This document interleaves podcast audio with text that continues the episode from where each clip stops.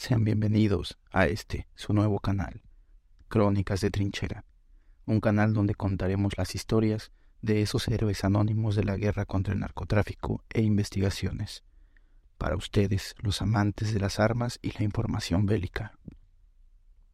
Iniciamos esta aventura con uno de los cárteles más poderosos, si no, el más poderoso en la actualidad mexicana. Así es, estamos hablando del cártel Jalisco Nueva Generación en este episodio les narraremos dos de los enfrentamientos más sangrientos que han tenido las fuerzas castrenses y este temible cártel que busca tener el control de la zona del Bajío en México. Considerado actualmente como una de las organizaciones criminales más poderosas no solo de México, sino del mundo, contrasta y sorprende por su rápido ascenso y su relativamente corta historia. Comandado por su líder, el Matacetas, o también conocido como el Señor de los Gallos. Así es, nos referimos a El Mencho. Nemesio Ceguera Cervantes, alias El Mencho, nació en la pequeña comunidad de El Naranjo de Chila, municipio de Aguililla, en el bello estado de Michoacán, México. Una región con una larga historia de narcotráfico, especialmente en la siembra de marihuana y amapola. Más recientemente la producción de drogas sintéticas creció al amparo de Armando Valencia Cornelio, quien fue el fundador del Cártel del Milenio, organización que, por cierto, fue desmantelada por los años 2009 y 2010, dividiéndose en dos bandos. El primer bando fue llamado Los Torcidos, quienes se aliaron con el cártel de Sinaloa y eran considerados traidores, y al que pertenecía el Mencho. El segundo bando, conocido como la Resistencia, se unieron a los temibles Zetas, al caer abatido Nacho Coronel, el cual era el nexo con el cartel de Sinaloa, este quedó completamente roto. Y es el momento considerado por todos los expertos en que surge el cartel Jalisco Nueva Generación bajo el mando de El Mencho y los Queenies. Después de esta breve introducción, para ponerlos en contexto sobre los antecedentes del cartel Jalisco Nueva Generación, acompáñenos a repasar el primero de los dos enfrentamientos más sangrientos que han tenido las fuerzas de seguridad nacionales contra el cártel Jalisco Nueva Generación. La mañana del primero de mayo del año 2015, el estruendo de los rotores de los helicópteros del ejército mexicano terminó con la tranquilidad del municipio de Villa Purificación. Se trataba del operativo Jalisco, en el que las fuerzas federales habían llegado con la instrucción de detener a un grupo de criminales establecidos en la zona. Un helicóptero Cougar, en donde viajaban 16 elementos del ejército mexicano y dos elementos de la extinta Policía Federal, despegaba de la quinta región militar, en la comunidad de La Mojonera. En el tramo carretero cercano a Villa Purificación, un convoy de aproximadamente 10 vehículos que se trasladaba por caminos de terracería y era seguido de cerca por los helicópteros militares, sorprendió a los elementos castrenses al agredirlos desde tierra. Contaba con un gran poder de fuego este grupo que se trasladaba en los vehículos. El grupo criminal hacía fuego desde sus vehículos con rifles de precisión Barrett calibre 50, lanzacohetes RPG-27 y rifles de asalto, solo por mencionar algunas de las armas. Según versiones proporcionadas por elementos de fuerzas especiales, cuando los elementos del grupo aeromóvil descendían a rapel del helicóptero Cougar, los narcotraficantes entonces atacaron el helicóptero, alcanzándolo con un proyectil RPG en el rotor de cola, provocando que tuviera que descender abruptamente. Cabe mencionar que este no era cualquier grupo de militares. Se trataba, ni más ni menos, del Grupo Aeromóvil de Fuerzas Especiales del Alto Mando, la élite de la élite del ejército mexicano. Por si no hubiera sido suficiente haber impactado el helicóptero y haber logrado derribarlo, los agresores se dirigieron al punto de la caída, presuntamente con la intención de ultimar a los agentes que hubiesen sobrevivido al impacto. Afortunadamente, los demás helicópteros oficiales participantes en el operativo repelieron desde el aire esa segunda agresión y rescataron a sus compañeros.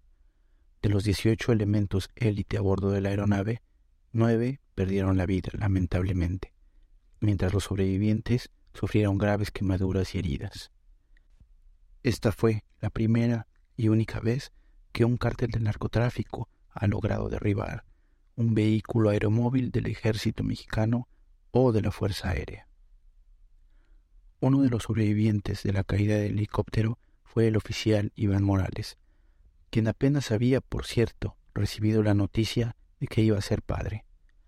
Fue intervenido en diversas ocasiones y siete meses después fue homenajeado por su labor en el combate al crimen organizado, por lo que recibió el reconocimiento al mérito policial de primera clase, mismo que fue entregado por el entonces presidente Enrique Peña Nieto en presencia entre algunos otros miembros distinguidos del entonces secretario de la Defensa Nacional.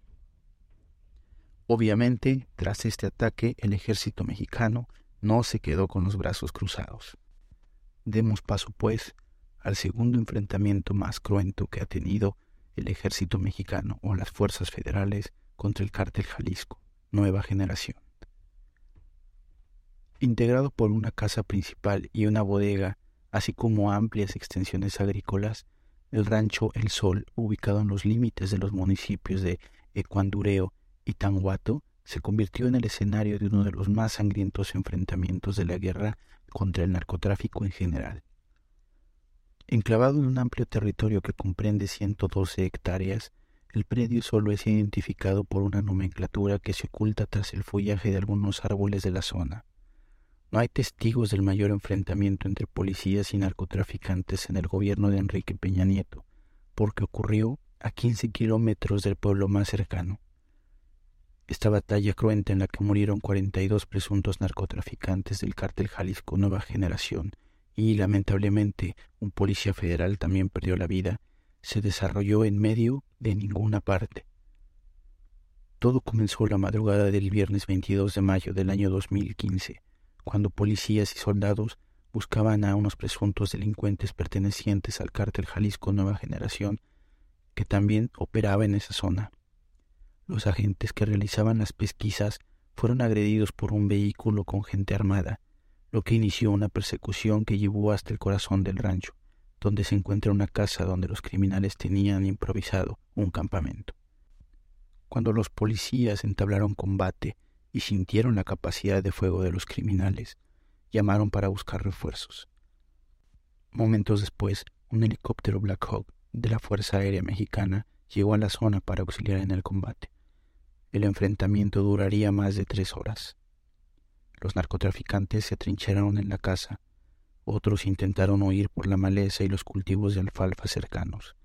Sin embargo, el ejército mexicano sabía que era momento de dejar claro quién mandaba y que no iban a perdonar a los criminales y tampoco iban a olvidar a sus compañeros que habían fallecido días antes en la caída del helicóptero. En esta ocasión los trataron como verdaderos enemigos del Estado. Las decenas de cuerpos quedaron esparcidos en varias zonas del rancho. Algunos fueron hallados en los campos, otros en la casa principal, algunos más en la parte posterior de la finca, donde se hallaba una bodega de materiales agrícolas. Los elementos del orden que participaron en la batalla en esos áridos terrenos colindantes con el rancho del sol también tenían en sus cuerpos muchas heridas de batalla y lamentablemente perdieron un compañero. El saldo final, 42 civiles abatidos y tres detenidos.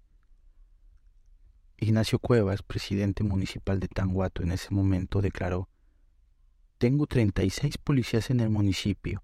Para decirlo clarito, hay más muertos en la balacera que policías en el pueblo. Siendo así, podríamos hablar que esta segunda batalla fue la revancha del ejército contra el cártel Jalisco Nueva Generación y una forma de dar un manotazo en la mesa para recuperar la autoridad días antes había sido mancillada ante la osadía de los criminales. Hemos llegado así al final de nuestro primer episodio en esta nueva aventura llamada Crónicas de Trinchera. Esperamos haya sido de sagrado. No olviden compartir el video y suscribirse al canal, activar la campanita para que estén atentos al nuevo contenido. Síganos también en nuestras redes sociales, Facebook e Instagram.